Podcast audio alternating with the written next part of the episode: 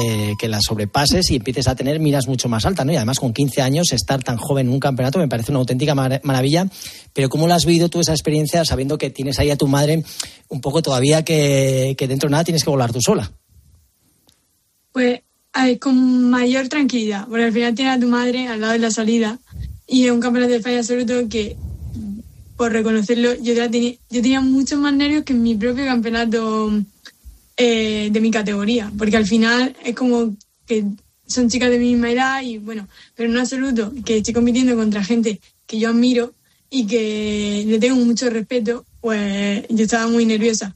Pero claro, al tenerla al lado y estar haciendo los progresivos justo cuando nos sacan a pista y, y ves que todo el mundo, cuando dijeron lo de madre e hija, no aplaudía, era como, ya estoy relajada, ya, ya tiene que solo disfrutar de la carrera y ya está no había otra cosa.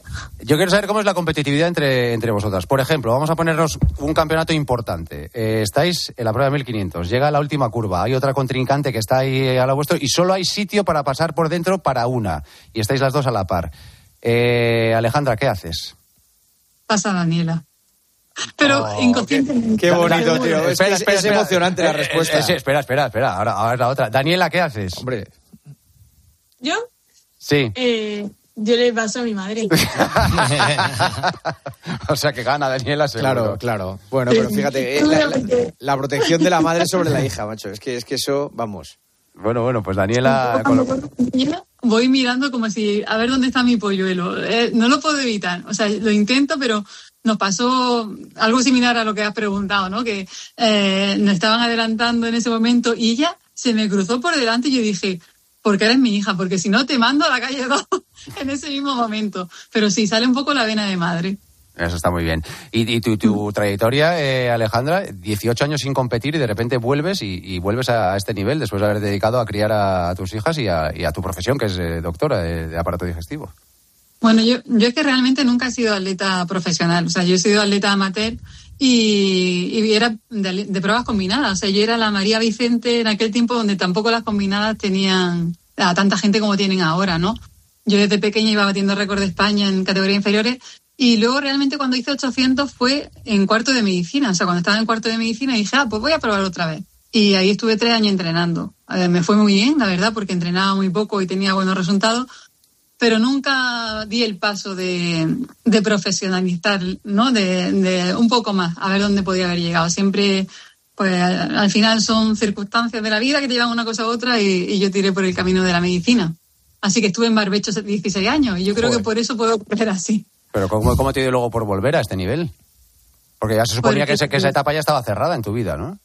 Sí, totalmente. Bueno, yo nunca he dejado de hacer deporte. Yo creo. Ya digo a este nivel, a este nivel sobre todo. A este nivel. Tampoco pensaba competir a este nivel. O sea, fue una cosa circunstancial. Yo entrenaba para sentirme bien, pero veía que iban saliendo marcas. Y entonces, claro, eso es como la pescadilla que se muerde la cola. Yo entreno porque veo a mi hija que entrenaba y para quedarme mirándola desde la grada, pues me bajé allí con un grupo de adolescentes. Y entonces, muy poco a poco me empecé a encontrar mejor y fue el tercer año cuando ya hice 2.12, que coincidió con la pandemia y luego al año siguiente conseguí hacer 2.9, 88, que eso Chema lo sabrá que para alguien como yo, que tenía en ese momento 40 años, es una marca bastante buena, pero yo no me había planteado que pudiera hacer eso, simplemente pues fui viniendo, no sé, y lo aproveché porque me encantó volver a competir a ese nivel. Pues yo, desde luego, me, cambiaba por ti ahora mismo. ¿eh? Lo que pasa es que ya con Nico a 400 es imposible que podamos. Yo no soy capaz de hacer una mínima, vamos, ni un campeonato de España ni, de coña, pero es, eh, vamos, veros a las dos, como lo habéis disfrutado, eh, que es súper bonito, ¿no? que nunca es tarde. Y mira. Eh, ni nunca, nunca es tarde ni nunca es pronto, por lo visto. No. Al final todo depende de las ganas. Mira, eh, nunca ha sido no ha sido tarde para Alejandra y que seguro que este esto seguro que le ha sabido mejor que la medalla de, de oro que ganó Marta, bueno, eh, Esther, vamos, seguro, siendo madre, ¿eh? lo que es tener ahí a Daniela. Y Daniela yo creo que es una experiencia para ella inolvidable y que espero que esto pues la anime a seguir entrenando y, que todavía tiene todo el mundo por delante y lo único que tiene que tener ganas de entrenar y, de volver otra vez a otro campeonato de España que a veces hacerlo mejor. Sin duda. Os mandamos un beso enorme, Alejandra, Daniela, ha sido un placer teneros con, con nosotros aquí en el kilómetro 42. Igualmente, muchísimas gracias y buenas noches. Enhorabuena. Por cierto, que Alejandra es comentarista con Jordi Folqué en Copia Almería. Ah, sí, o sea sí. que por eso, por eso tiene tanta facilidad es, de- es de flipante. palabras. Médico de digestivo. Sí. eh, ¿De dónde saca el tiempo? Récord woman, mamá de atleta, eh, eh, comentarista de la radio. Sí, sí, lo tiene todo. todo. mujer de conocimiento, sí. Madre mía, madre mía. Un beso, Alejandra, un beso, Daniela. Que vaya bien. Chao. Adiós. Gracias. Un beso, chao. Hasta luego. Y hemos tenido también el maratón de Sevilla. está- sí, de- Mucha gente, ¿eh? Sí, bueno, sobre todo lo que más ha llamado la atención es el, el tío de la piña. Está, ese sí que ha salido en todas partes, que es un pez. Oye, Joseba, 3.21. sí, sí, te no- con una piña en la cabeza, tío. Con una piña en la Ya hemos cabeza. hablado Pero varias qué, veces qué de él, ¿eh? qué- qué dolores de cuello. Que para va, llegar. pero si está súper acostumbrado a hacer esto, si lo hace Ya, en pero, un montón pero- de pero pruebas. qué tensión en el cuello, tío, para, para llegar a la... Sí, sí, y no se le cae, además. Dice, como dice que el, el hermanamiento entre el ser humano y la fruta es Sí. tan, tan, tan estrecho, pues que la piña se pone ahí arriba y la piña no se Eh, cae. eh, por cierto, se guardaron 42 segundos de silencio antes de la Sí, salida en memoria de porque el Kiptum. Kiptum, sí, sí, señor, señor. Vamos con las preguntas. Vamos, pues dale, con Venga. alegría. La primera. ¿Empiezo yo? No, no, pero espera, un segundo y ahora vamos. Ah, vale, vale. Pues ahora es momento, como cada noche en el partidazo, de abrir Winamax. Entramos en winamax.es y analizamos las cuotas actualizadas al instante para el partidazo de Champions de mañana entre el Inter y el Atlético de Madrid. Mira, veo que una victoria del Atlético de Madrid se paga casi 5 a 1. Tienes una cuota de 4,90 esperándote en Winamax. Y el empate tiene una cuota de 3,55. Increíble ¿a que sí, pues cuotas increíbles como estas te esperan solo con ellos, con Winamax. Mete el golazo decisivo en la Champions y apuesta por Winamax.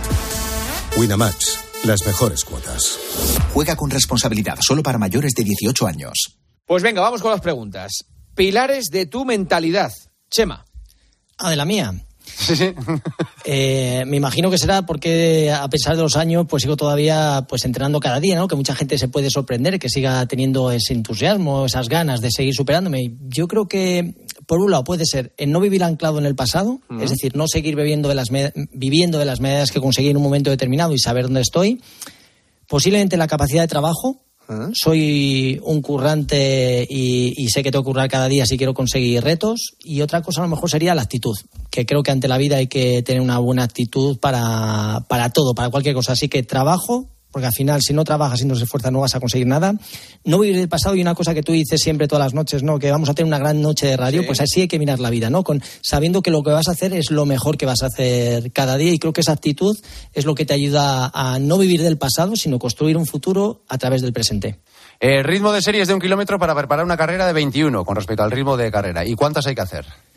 Bueno, pues depende, porque no es lo mismo una persona que quiera hacer dos horas que una hora diez. Al final las series de mil son intervalos de tiempo. Lo que buscas es ir un poquito más rápido que el ritmo de carrera, o- con lo cual tendría que saber a qué ritmo quiere hacer eh, la media maratón, ¿no? Y entonces, un poco viendo el ritmo por kilómetro de ese tiempo al que quiere ir, pues trabajar las series un pelín más rápido que, que ese ritmo. El número, pues depende si hace. Lo ideal sería llegar a ocho series, entre seis, diez los profesionales, hacen 12, 14. O sea que un poco también un poco va del- en función del nivel, pero que tampoco se puede decir una, una, una teoría muy clara con eso, ¿no? Esta pregunta también cae todas las temporadas. ¿eh? Sí. ¿Cada cuánto hay que tomar geles en una media maratón? Esta y la de la fascitis plantar Sí, son, sí. son típicas. Sí. Bueno, 50 minutos, 50, una hora. También un poco depende de cómo seas capaz de asimilar esos hidratos que te metes a través de cada gel. Hay personas que a lo mejor a los 30, 40 minutos pueden volver otra vez a consumir un gel que no les pasa nada y hay otros que no lo toleran. Pero vamos, como norma, 50 minutos, una hora sería lo, lo recomendable para seguir un poco teniendo esa energía que te aporta en, en- en carrera. Y por último, el domingo corro un maratón. ¿Qué series puedo hacer mañana? Ninguna, Bueno, ¿no? co- Tapering, ¿no? Sí, pero bueno, mañana es una sesión activadora en función del gusto. Es decir, las series de mañana martes, cinco días antes de una competición, un poco discrecional. Es decir, si a ti te gusta hacer, Joseba, 10-300, te lo compro. Si a Juanma le gusta hacer 4 por mil a ritmo de prueba, también lo compro. Lo ideal, no pasarse, no hacer un, un entrenamiento muy, muy intenso, que sea más bien corto, 3-4 kilómetros, y que te quedes con ganas de más. Y que sea un entrenamiento para cada uno motivador. Perfecto. Pues ya está. Chemita, gracias. Un abrazo. Un beso fuerte. Hasta luego, Joseba. Hasta mañana, chao, chao.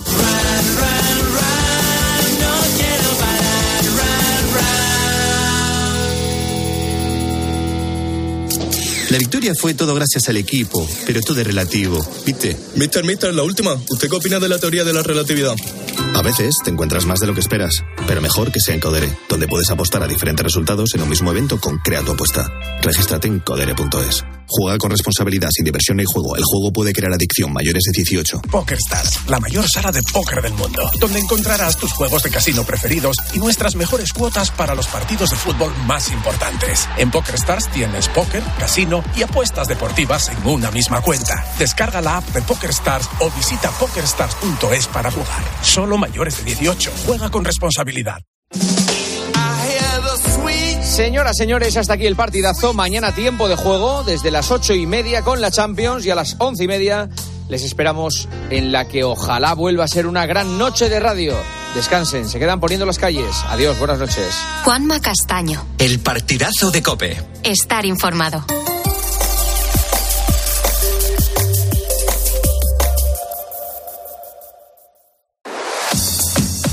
Carlos Moreno, El Pulpo.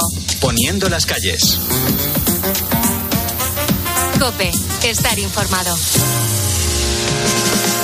Informado y entretenido en la cadena COPE haciendo radio en directo hasta las 6 de la mañana. Ponemos las calles aquí después de Juanma Castaño y el partidazo. ¿Qué tal estáis, ponedores? ¿Cómo va la madrugada? ¿Cómo va la noche? Nosotros tenemos que comenzar este martes dejando atrás todo lo que nos deparó la jornada de ayer. La política, por ejemplo, se ha centrado en la resaca electoral en la que muchos socialistas han pedido un periodo de reflexión tras la debacle del PSOE en Galicia.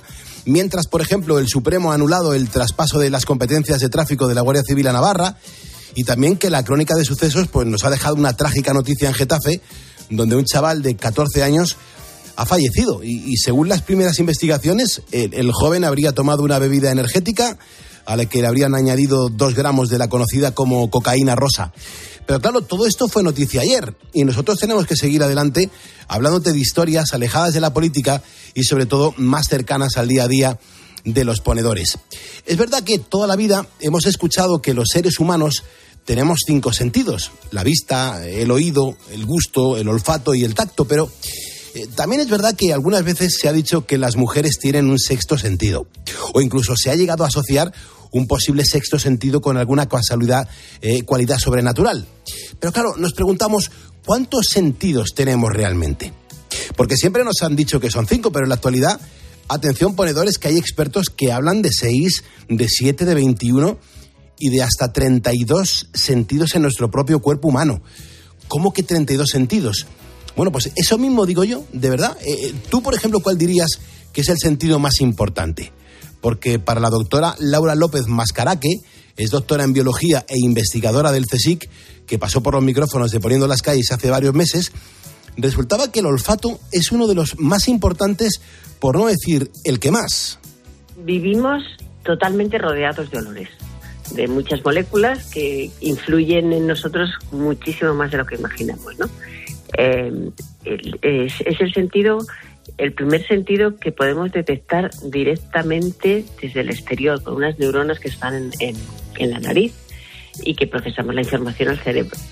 Con lo cual eh, es, es, un sentido importante.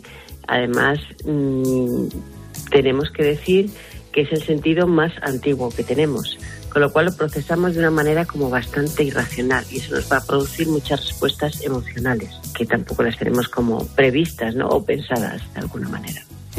Pero claro, yo me pregunto por qué es tan importante el olfato. Nos aporta una respuesta totalmente evocativa.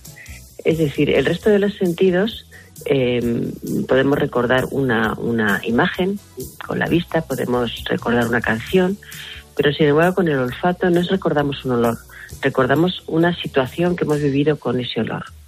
Entonces, eso es algo muy característico de este sentido. Es un sentido químico, al contrario que el resto, que son eh, sentidos físicos, podríamos llamar, porque aquí lo que detectamos son moléculas químicas, ¿no? Y hacemos un procesamiento, la, transformamos en, una respuesta eléctrica en el cerebro y eso nos da una, percepción. Y, y además es que se está explorando muchas aplicaciones de los olores en otras áreas, por ejemplo la medicina, ¿no? Que podemos con ello hacer una detección de, enfermedades. Eh, podemos también el, el, vivir nuevas experiencias, el que muchas veces tenemos que pensar que, por ejemplo, el sabor, el 80% es olfato y no es gusto. Con lo cual, pues todos sabemos que cuando estamos constipados eh, decimos no nos sabe a nada la comida. Pues eso es la gente que es anósmica, que no tiene olfato, eh, tiene los sabores básicos del gusto, es decir, el dulce, el salado, el amargo. Eh, bueno, podríamos decir que influye en mucho, mucho más de lo que pensamos en, en nuestra vida diaria.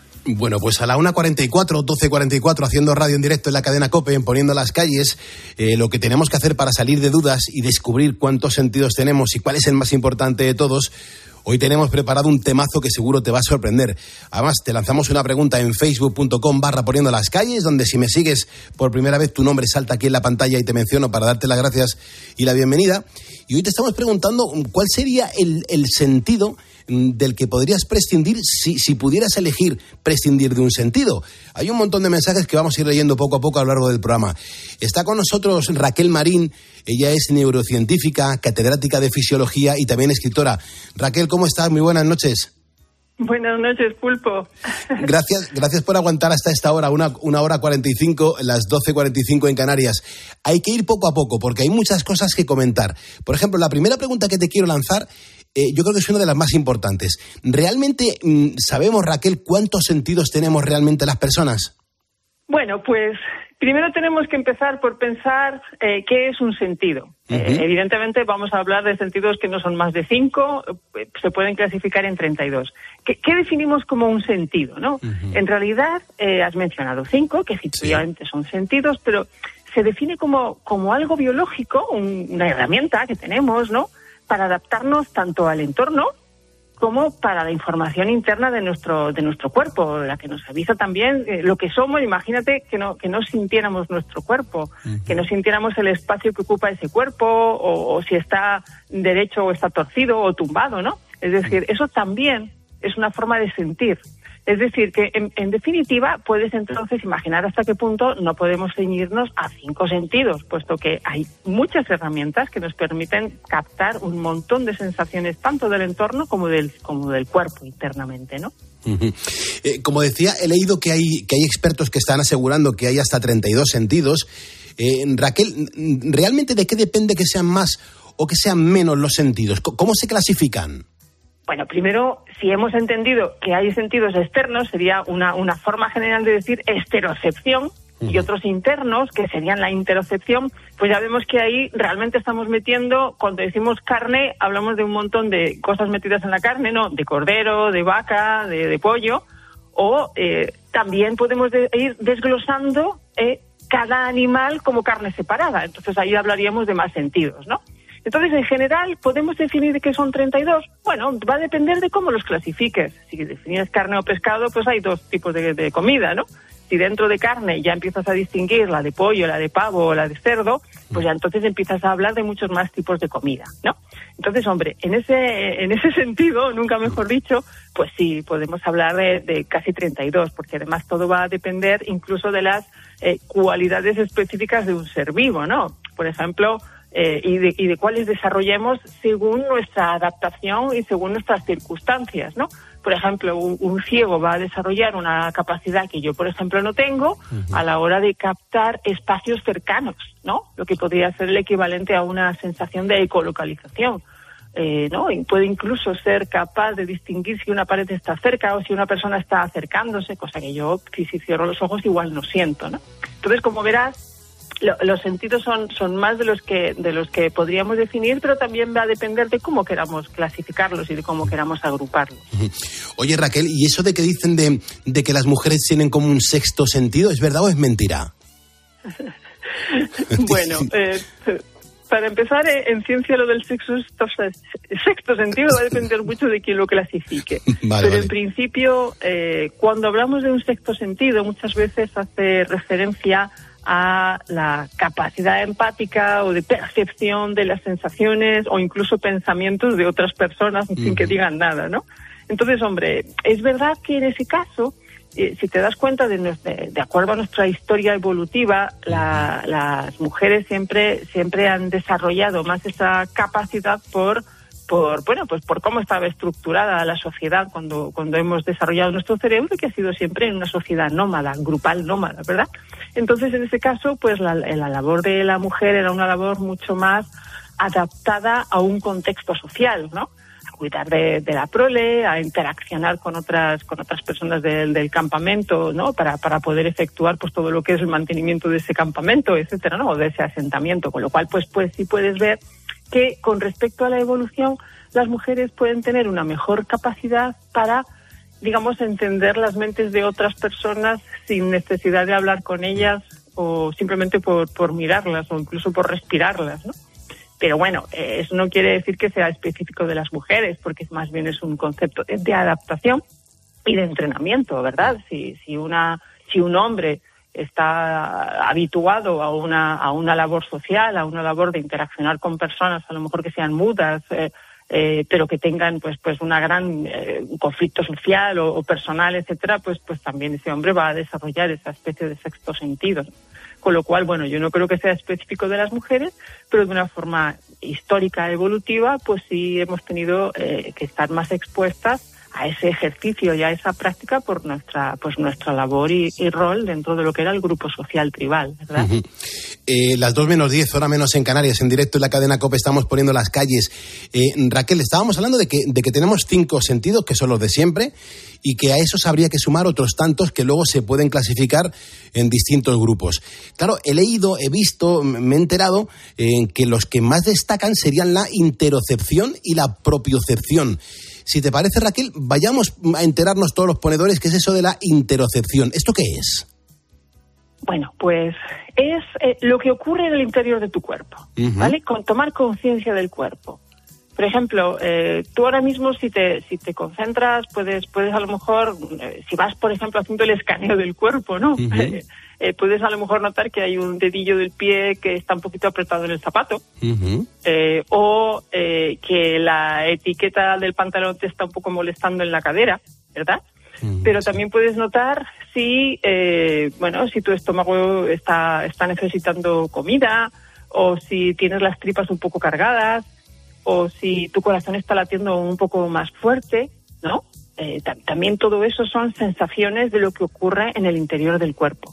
Incluso son, son eh, aspectos dentro de estos sentidos que se están poniendo ahora muy en práctica, muy de moda, precisamente por la, la, necesidad que tenemos de volver a conectar con nuestro cuerpo. Parece que estamos muy volcados en todo lo que es la, el estímulo externo y nos olvidamos a, veces de nuestras sensaciones internas. Fíjate que incluso parece ser que hay, que hay niños que a veces incluso no, no son conscientes de que tienen necesidad de ir al baño o hay personas que no saben si tienen hambre o no, han perdido esa sensación de, reconocer estas constantes internas que te dicen, vete a comer, que estás muerto de hambre.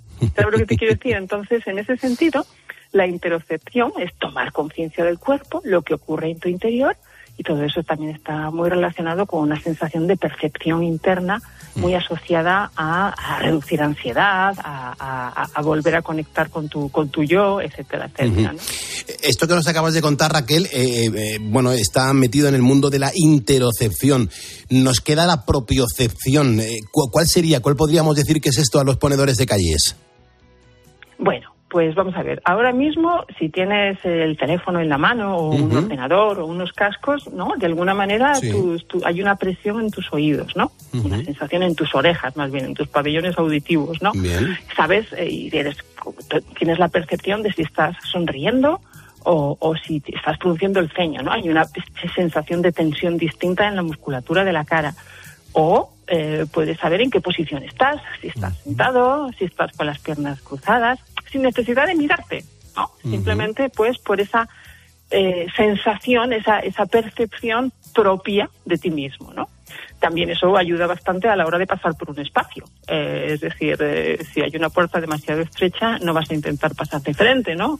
Vas a intentar ubicarte de manera que tu cuerpo quepa de manera lateral, ¿no? Claro. O aspectos así. Entonces, todo, todo eso está asociado con la propiocepción. ¿eh? Si estás pisando el suelo, si estás subiendo una escalera, cómo tus piernas van modificando la postura para adaptarse al escalón, ¿no?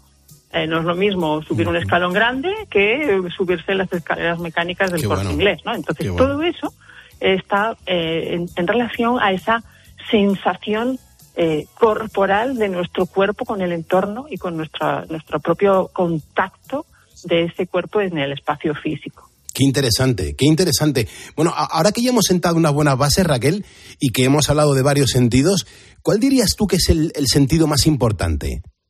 Bueno, si hablamos desde el punto de vista sanitario, el mejor, el mejor aliado de la buena salud es el dolor.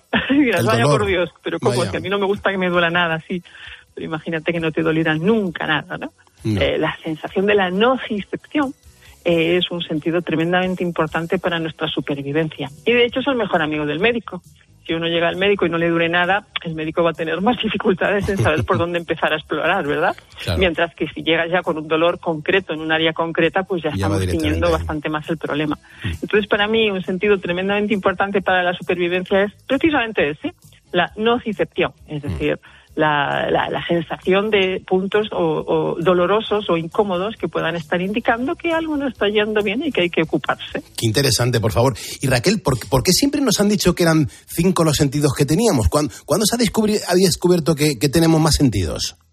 Bueno, yo creo que a veces lo que ocurre es que hay dogmas que se establecen, ¿no? De la misma manera que, de alguna manera, hace ya prácticamente 30 años, yo como neurocientífica, todo el mundo parece comentar que solo usa un 5% de su capacidad cerebral cuando en realidad se usa el 100% en todo el momento, ¿no? Es decir, hay como dogmas que se han establecido y que se extienden eh, a la población, pues de alguna manera como, como parte de algo sencillo, ¿no? Es como la, la cultura popular, ¿no? No cabe duda que eh, a medida que vamos avanzando en el conocimiento de los sentidos es cada vez más fascinante. ¿Por qué? Porque los sentidos están asociados a las neuronas, que son las chivatas que nos dicen esa información, que nos hacen eh, captar esa información. Y claro, la investigación en las neuronas va progresando. Tú sabes que en los últimos años la neurociencia ha pegado un, cambio vertiginoso, ¿no? Y vamos mm. conociendo, empezando a conocer nuestras neuronas, nuestro cerebro. Eh, todas las, neuronas también están en el espacio externo al cerebro, ¿no? Que son por lo que nos indican todos estos aspectos. Por lo cual, pues, evidentemente cada vez es más fascinante eh, estudiarlos y además hay un aspecto también muy fascinante en este sentido y es su relación con la emoción. Precisamente hablando del dolor, ¿no? Hablábamos de la nocicepción, el dolor. Eh, la emoción está muy asociada al dolor si empiezas a jadear, mm. cuando tienes un dolor, la sensación dolorosa va a incrementarse, mientras que si respiras profundamente, la sensación dolorosa va a reducirse, ¿no? Mm. O también la cronocepción, es decir, la sensación del tiempo. No es lo mismo que estés esperando para, para una entrevista de trabajo, que el tiempo te va a parecer eterno, que, que estés eh, esperando para para, no sé, para, para algo tan aburrido como estar en una cola para coger unas entradas, ¿no? Entonces vas a decir, madre mía, esto, ¿no? Nunca vas a tener una conciencia concreta del tiempo si no estás mirando el reloj porque va a depender mm. mucho de las emociones, ¿no? Qué interesante, Raquel, qué interesante, por favor. Estamos a tres minutos, dos minutos y medio de, alcanzar las dos de la mañana, una en Canarias. Pero para terminar, sí que quiero volver a nombrar dos palabras que tú misma has dicho al comienzo de la entrevista aquí en Poniendo las Calles. Una, adaptación. Otra, entrenamiento, súper importantes. Raquel, ¿de verdad podemos entrenar nuestros sentidos para potenciarlos? Sí, sí podemos potenciarlos. Además, eh, te voy a poner un ejemplo muy sencillo que tenemos de épocas recientes. ¿Tú no tenías la sensación cuando, cuando llevabas eh, mucho tiempo con una mascarilla obligatoria que luego tu sentido del olfato no era el mismo? Sí, sí, era raro. sí, sí, sí, sí. Es, algo, por ejemplo, muy, muy, muy clásico, ¿no? es decir, el hecho de no estar repotenciando el olfato hacía que luego pues eh, tuviéramos menos capacidad a lo mejor de distinguir Mm, pues eh, pequeños sutiles cambios en un sabor o en un vino. Es decir, el entrenamiento es fundamental. Yo siempre digo, como soy fisióloga, en fisiología hay una cosa muy cruel. Lo que no se utiliza se elimina, puesto que todo eso cubre una energía metabólica, una gasolina que no vamos a gastar inútilmente. Con lo cual, podrás hacerte idea hasta qué punto es importante, ¿no? Eh, de hecho, fíjate, eh, el entrenamiento interoceptivo se está utilizando pues para reducir crisis de ansiedad, porque el mero hecho de tomar contacto con tu corazón, de notar sus latidos, intentar incluso encontrarlo, porque muchas personas se sientan con los ojos cerrados y no sienten su corazón. Todo eso ayuda incluso a reducir eh, fenómenos ansiosos, ¿no? Mm. Es decir, imagínate pues hasta qué punto el entrenamiento te puede llevar incluso a modificar tu propia eh, calidad de vida, ¿no? Desde el punto de vista cognitivo y emocional. Así qué que interesante. no que entrenar los sentidos es algo que deberíamos hacer. Eh, eh, siempre que podamos, aparte que puede ser muy divertido. Qué interesante, Raquel. Eh, Raquel Marín, neurocientífica, catedrática de fisiología y escritora. De verdad, muchísimas gracias por ayudarnos a poner las calles aquí en la COPE a estas horas y sobre todo muy buenas noches. Muchísimas gracias a ti, Pulpo, y a todos los oyentes nocturnos. y bueno, pues un abrazo fuerte. Los oyentes nocturnos que en este programa de radio además tienen nombre y apellido, que son nuestros ponedores de calles, donde si nos siguen a través de facebook.com barra poniendo las calles, se les menciona para darles las gracias y la bienvenida. Por ejemplo, Carlos Rodríguez Borines nos acaba de seguir. A la vuelta voy a saludar a todos los demás. Gracias por estar en COPE.